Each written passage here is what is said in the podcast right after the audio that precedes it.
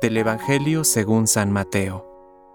Después de la partida de los magos, el ángel del Señor se apareció en sueños a José y le dijo, Levántate, toma al niño y a su madre, huye a Egipto y permanece allí hasta que yo te avise, porque Herodes va a buscar al niño para matarlo.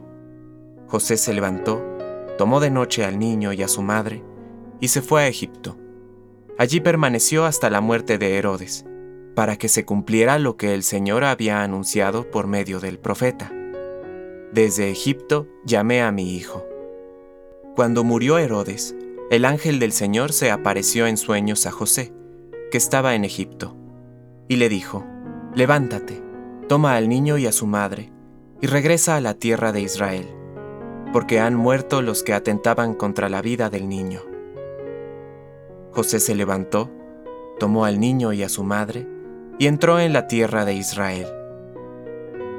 Pero al saber que Arquelao reinaba en Judea, en lugar de su padre Herodes, tuvo miedo de ir allí, y advertido en sueños, se retiró a la región de Galilea, donde se estableció en una ciudad llamada Nazaret. Así se cumplió lo que había sido anunciado por los profetas. Será llamado Nazareno. Palabra de Dios. Compártelo, viralicemos juntos el Evangelio. Permite que el Espíritu Santo encienda tu corazón.